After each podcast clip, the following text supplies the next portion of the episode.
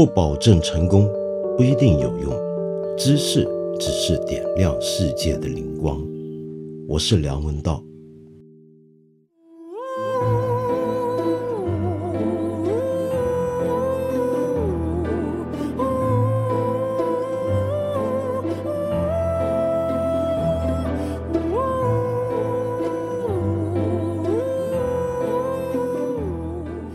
必须承认，我从来都不是宫斗剧的粉丝。我知道看电视剧这回事儿也是存在鄙视链的。我讲这句话的意思，并不是想表明我在这条鄙视链更高端的位置，而是想说，我觉得这是我品味不够开放，我的观赏内容的范围有缺陷。呃，这么讲并不是一个讽刺，我是真心这么觉得的。当然，我也有很多朋友是打从心底讨厌这种宫斗剧。他们认为，当美国人在拍《权力的游戏》跟《西部世界》的时候，我们居然还在没完没了的讲这种清廷里面的宫斗，这中国该怎么办啊？那么，他们有很多人发出这样的慨叹。当然了，也有一些人会认为。中国人这么沉迷宫斗剧，是不是也从侧面反映出了整个清朝的历史？尤其到中后期，就是一连串的这种宫斗呢？那么，于是我在网上看到一个很热门的，或者热门过一阵子的帖子，里面就平行的比较了一些的清朝的历史与当时世界上其他地方发生的事情。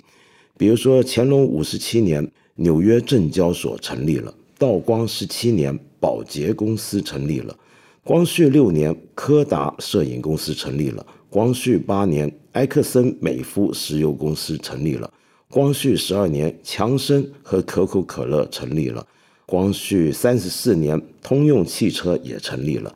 同一时间，一群妃子们正忙于虏获我们帝王的欢心，一众重臣呢，则忙于自贬为奴才。这样的一个比较看起来真的是让人惊心动魄，再一次证明了我们过去封建王朝是多么的腐朽落后。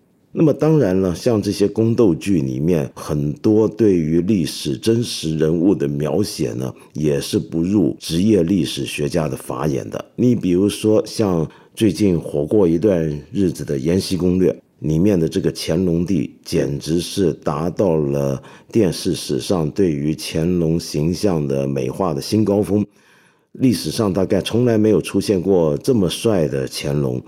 可是为什么历史学家会觉得这种描写其实很糟糕呢？那是因为今天大部分中国历史学家可能都觉得乾隆是个为中国后来的历史发展负上很大责任的一个皇帝。你比如说，他修订编辑了《四库全书》，这个《四库全书》的真面目呢，则是一场非常浩大的文字狱，很多很重要的书籍自此就消失在中国历史上，很多的儒生地方的士绅自此家破人亡。那么，也有人呢，从经济的角度攻击乾隆。你就拿《延禧攻略》其中一场最关键的一个剧情，就是发生在乾隆下江南期间的一段插曲。那么我们知道，乾隆六下江南，很多历史学家认为其实是虚耗了清朝的国库，花的银两太多了，导致了清朝由盛转衰。那么还有些认为呢，乾隆错过了中国历史跟世界历史交汇的一个交叉口。那就是英国国王派出的使团马甘尔尼访华团，受到了乾隆的冷遇。人家说要跟我们进行贸易，那乾隆就告诉人家说：“你献来的那些宝贝，我们都不稀罕。我们天朝大国要有啥就有啥。而且呢，其实我们也不是那么喜欢你们送来这些奇技淫巧奢侈品。我们关心的是励精图治，就把人家打发走了。”那么，于是自此之后，大英帝国一路是顺风扬帆，称霸七海，而清朝呢，则逐渐的在我们亚洲的这边的角落呢衰败下去了。好，但是我今天呢，想跟我这些朋友唱个反调，介绍一本很奇特的书。这本书就是美国非常著名的一位历史学家，哈佛大学的欧立德教授 Mark Elliot，他的一本目标读者是西方人的一个乾隆的传记，就叫做《乾隆帝》。那这个传记啊，跟我们以前所知道的中国人所写的《乾隆传》，乃至于坊间流行的细说乾隆，很不一样。不一样在什么地方呢？就是它孕育于一个近年学术界很流行，但是也引起了相当大争论的一个学术背景。那个学术背景就是最近十几二十年，有一帮西方学者，特别是美国人，提出了一种崭新的看待清朝的视角，被人叫做新清史流派。那这个新清史是怎么回事儿？太专业的东西我们不在这里多说，但简单的讲，那就是把清朝的历史放在全球的角度来衡量。第二呢，则是大量的利用了以前我们中国汉人不太熟悉的满文的档案，来重新发掘清朝的另一面。这一面是什么呢？那就是清朝始终是一个少数民族满洲人统治了这么庞大的一个国家的一个故事。那么，于是从这个角度来看清朝，就跟我们传统以汉人观点为中心看清朝看得很不一样了。同样的，欧立德站在西方人的角度来看到的这个乾隆呢，也跟我们最近几十年历史学家或者文化人、知识分子所看到的乾隆是不同的。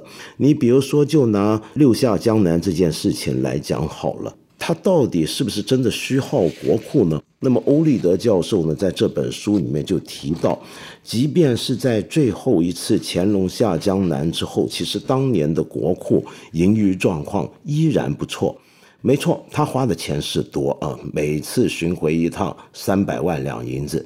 但是呢，也相当于十八世纪中期当时中国政府年均税收盈余的百分之五到百分之十，算是可以承受的范围。但更重要的是，他干嘛下江南呢？他下江南可不是为了陪他母亲来玩一玩，表达孝顺，也不是像电视剧里面所讲的，就是来猎艳啊，搜刮一下民间美女啊，让身边一群妃子们争风吃醋啊，这么纯粹来观光旅游，不是的。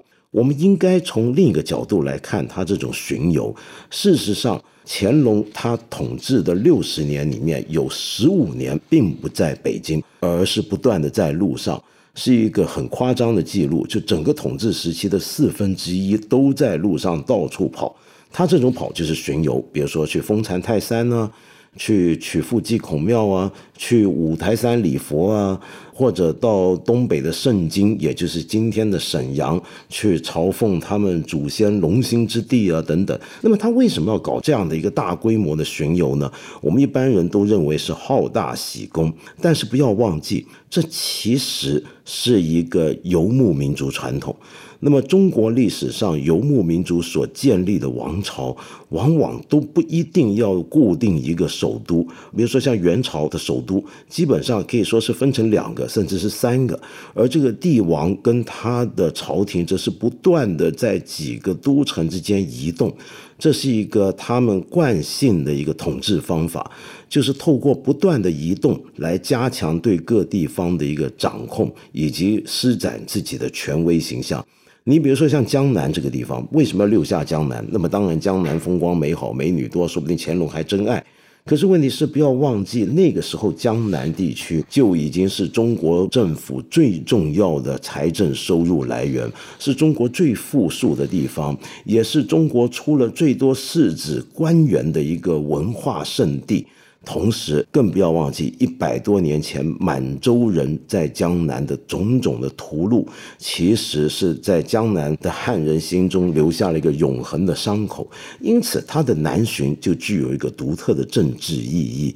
他要表现出他对这个地方的关顾。他来这几个地方呢，尽量不要用到本地人的钱，相反的，而是每次来呢，都要赦免一下本地人的税收，给本地各种的。财政支持，那么同时呢，也可以让地方老百姓有机会近距离的看看当今这个圣明天子的权威和光荣。那么从某个意义上来讲，它是成功的。你比如说，我们从清末开始，民国期间到现在，都有那么多的乾隆下江南的种种的风流轶事的传闻，种种的民间故事传说，你就说明了这六下江南其实对江南人是留下了多么深的印象。这个印象如果不能说全是好印象，至少说是不坏。所以从这个角度来讲，这种巡游在政治上其实是成功的。好，那么另外一个很关键的问题就是他到底是不是真的是个白痴啊？你比如说见到马嘎尔尼的时候，他居然跑去问他：“哎，这个葡萄牙离你们英吉利远不远啊？那里斯本是不是向你们伦敦朝贡啊？”他问这样的问题，那么显示出对欧洲的局势、当时的世界好像一无所知。那么欧立德教授就在这本简单的但是带有非常丰厚的学问基础的《乾隆帝》这本传记里面就证明了。其实他并没有那么糟糕。当时他常常看世界地图，他甚至知道法国发生了大革命，也知道俄罗斯宫廷之中的阴谋。那么他不可能不晓得欧洲局势的基本状况，去问那么白痴的问题。他之所以对马嘎尔尼问这么幼稚的问题，其实是一种藐视，就表示我对你们英吉利或者对你们欧洲啊。根本一点都不关心，你别拿你们那些事儿来烦我，我这事儿已经很好了，我这没什么跟你们好要求的。那为什么他要表现出这种漠然呢？呃，欧立德认为啊，这里面背后的原因相当复杂。那么首先，其实那个时候。清朝不可能不知道英吉利的贸易对自己的重要。事实上，当年中国生产的杂业有七分之一是出口到英国去的，而这种出口其实是为中国带来源源不绝的白银。那么这些白银当然都贡献进了国库里面。所以，其实透过贸易对清朝是有很大好处的。乾隆当然清楚。那乾隆之所以要对马格尔尼使团表现出这样的一个藐视的态度，理由。在于他一方面可能是个谈判的策略，就是老子瞧不起你，你少跟我来这些谈判。那么先把对方贬低。那么第二呢，其实也很有可能就是他了解到欧洲当时的一些的变化，英国作为一个海权王国正在崛升，那么他呢更想把握住自己已经拥有的东西。而不是做一个很大的结构的改变，比如说跟欧洲国家进行平等而自由的贸易。他为什么不这么做？我们后人从今天的角度去看，会觉得他错过了太多太多。但是你如果回到当时的处境去想的话，你可能也会跟他做同样的选择。为什么呢？第一，那个时候的清朝确实是处于一个盛世，没有文化危机，没有经济或者政治上及时的灾难，因此也就没有一种什么改革的动力。而且你看看那个时候，清帝国它的人口是世界人口总数的四分之一，是欧洲人口的三倍。它国内的经济规模庞大到什么程度呢？马戛尔尼本人估计是大英帝国的四倍。那么另外呢，从广州到天津这样的港口的航程有三千二百公里，相当于葡萄牙里斯本到德国汉堡的航程。差别只在于，我们前面所讲那段航程是一直在同一个国家内部行驶。那么，所以你想想看，在这样的一个角度来看，他跟欧洲人进行贸易，不一定会对他带来额外的更大的好处。那么，另外还有很重要的一点。就是他的关注点始终不在海上。假如英国迟早要掌握全球的制海权的话，中国要做的事就是要好好掌握内陆这一片，做好海防。没错，他始终是把眼光看在内陆。这个国家是一个亚洲，或者说势力范围直达中亚、西亚的一个内陆帝国。而这样的一个帝国眼光，从满洲人的角度来看，是很正当的。满洲作为一个在亚洲内陆的游牧民族，他入主这么庞大的一个国家，后来还把他的权力扩展到中亚、西亚，控制的范围包括准噶尔部的蒙古人以及回部的穆斯林，同时还包括西藏这样的藏传佛教世界。那所以他要关心这些都已经够烦了，他还有眼光顾得着海上吗？呃，事实上，那个时候乾隆一直最担心的就是满洲人的问题。那么说到这里，就是欧立德这批新清史名家的拿手好戏。他在这本书里面用了非常重要的篇幅去描述乾隆怎么样担心满洲作为一个少数族群入主中国，迟早会消失掉自己的文化特色，甚至族群认同。他做了很多的努力，比如说他用大型围猎的方式。大型围猎，你其实可以当成是今天的军事演习，表面上是在打猎，其实是在做部队的动员以及后勤补给的训练。同时呢，他又鼓励满洲人继续学好满文，那么把许多重要的汉文和梵文经典都译成满文。不幸的是，乾隆最失败的，恰恰就是保持满洲人的认同。他花了再大的努力，但是到最后懂得满文的满洲人还是越来越少。无论如何呢，欧立德认为我们不要忽略掉他这番努力背后的想法，以及他所取得的有限成就。你比较一下印度的莫卧儿帝国，也是一个少数穆斯林族群去统治一个庞大的印度教为主的国家，那么初期表现也是很不错，但是到后面。不也是分崩离析吗？那么，另外还要考虑到乾隆作为一个前现代的中央王权国家的领袖，他其实并没有像我们今天所以为的真的拥有那么大的权力。我以前曾经在另一个节目《一千零一夜》介绍过另一位汉学名家孔飞力的名著《教魂》。那孔飞力这本名著《教魂》里面有一个观点，跟乾隆帝这里面的观点很类似。就是清朝的皇帝并没有我们想象中的那么大的权威，他的很多的权力到了下面都是会被腐蚀掉的。比如说他的文字狱，文字狱是怎么回事儿？没错，他本人的一些的偏激，他本人的一些阴谋论，他本人的一些小气和猜忌起了很大的作用。但更重要的是。下面的人知道了，上头这个皇帝很担心，我们民间会不会藏有一些文书，含有一些反清复明、一些反叛的意图？那么底下这些人呢，就利用这个机会，拼命的搞揭发，拼命的去告发，哦，谁又诽谤，谁又透过文字在妄议中央了。那么，然后进献大量的这些文献和书籍，其中还有人把早就流传几世纪的汉文翻译的《古兰经》进献上去，说这是一个很危险的伪禁书，结果还被乾隆骂。但是还是有很多人这么干啊，他们这么干是有好处的。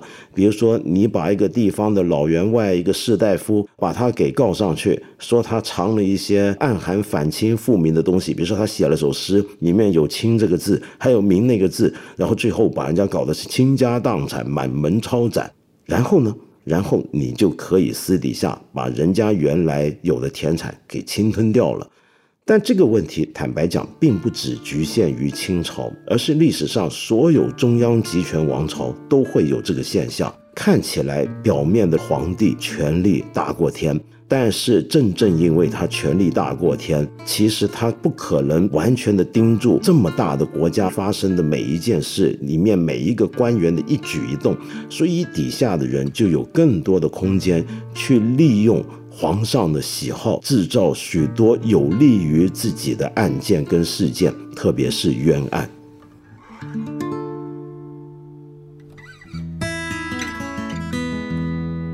我今天呢？想要回应一位朋友，叫做关照。关照，这是你问我的第三个问题了。前两个我好像没有回答你，很抱歉。那么这回你又提出问题，我不可以不回应你。你说你有一个困惑，就是你说你每当看到前辈大师学者，要么毕业于名校，要么投拜于名师，要么就年纪轻轻成果非凡，你觉得自己自惭形秽，恨不如人。无论怎么努力呢，都没有办法达到那些大师的水平，人生好像没有什么意义。所以你很想知道，作为一个资质平平甚至努钝的无名学人，该怎么样与自己的平庸和解，以一个平凡人的心态。平静的生活，呃，我是这么看的啊。我给你讲讲看我自己的亲身经验。我小时候啊，想读哲学，我觉得自己将来呢，起码能够做一个要像康德那么伟大的哲学家。然后再长大一点，嗯，我的目标缩小了，要做一个中国最有影响力的一个哲学家，就不要管世界了。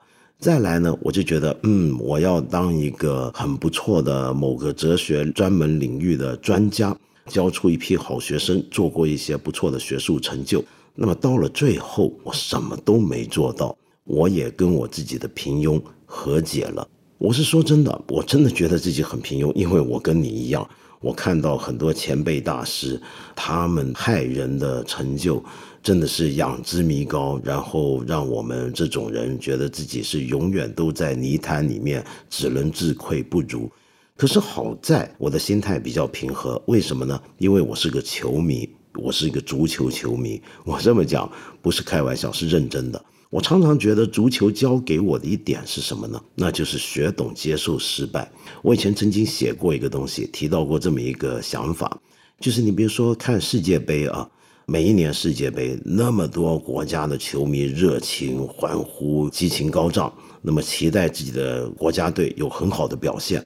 三十多个队去打决赛周也好，扩大到五十多个也好，其实你有没有想过一个问题？到了最后，只有一个队伍会笑到最后。世界上绝大部分的球队都是失败了，绝大部分的球迷也都是失败者。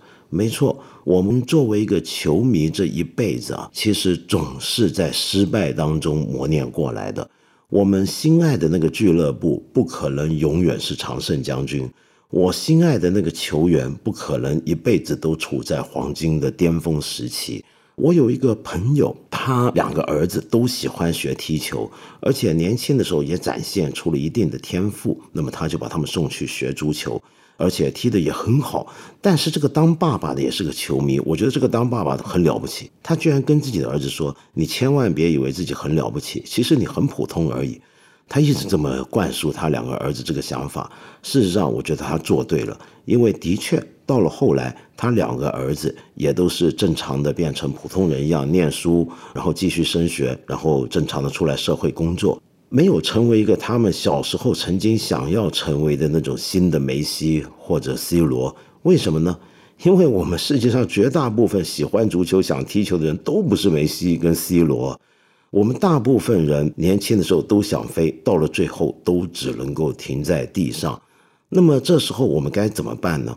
我们就应该好好的看着我们这个平凡的生活。一个平凡的生活未必不是一个有成就的生活。我举一个你可能觉得最无聊的例子来讲，比如说，你如果能够让你身边的人都愿意和你做朋友，你的家庭是和睦的。这是一个多么细微、多么琐碎的成就，但是你以为它很容易吗？我觉得它很难很难。我很少见到有一个人能够完全做到这一点。这不是一个后人会为你大书特书，要把你供奉在孔庙里面的一个了不起的成就，但它却是那么困难、那么不容易的一个日常的一种属于平凡人的成就。而作为一个做学问的人，如果我能够在一个很小的课题上面做出我一点点像累积沙子一样的贡献，我这篇文章也许有几十个人、几百个人看过，看完之后对他们有一点点小小的意义，然后随后过了一两年就被忘记。但是当年他们阅读的时候，那一点小小的意义，难道就什么都不算了吗？如果我作为一个普通的老师，我可能教不出多么伟大的天才，但是我踏踏实实的把我所知道的东西传授了给我的学生，或者甚至让我的学生在我身上学懂一点点做人做学问的好的扎实的道理，而让他们的人生也得到一点点正向的转变，这难道不是一个很了不起的事吗？我们八分这个节目每星期三、每星期五都会在看理想 APP 和看理想微信公众号同步更新，欢迎你给我留言，提出你的问题或者建议。我们今天就先聊到这里了，下期节目再接着谈。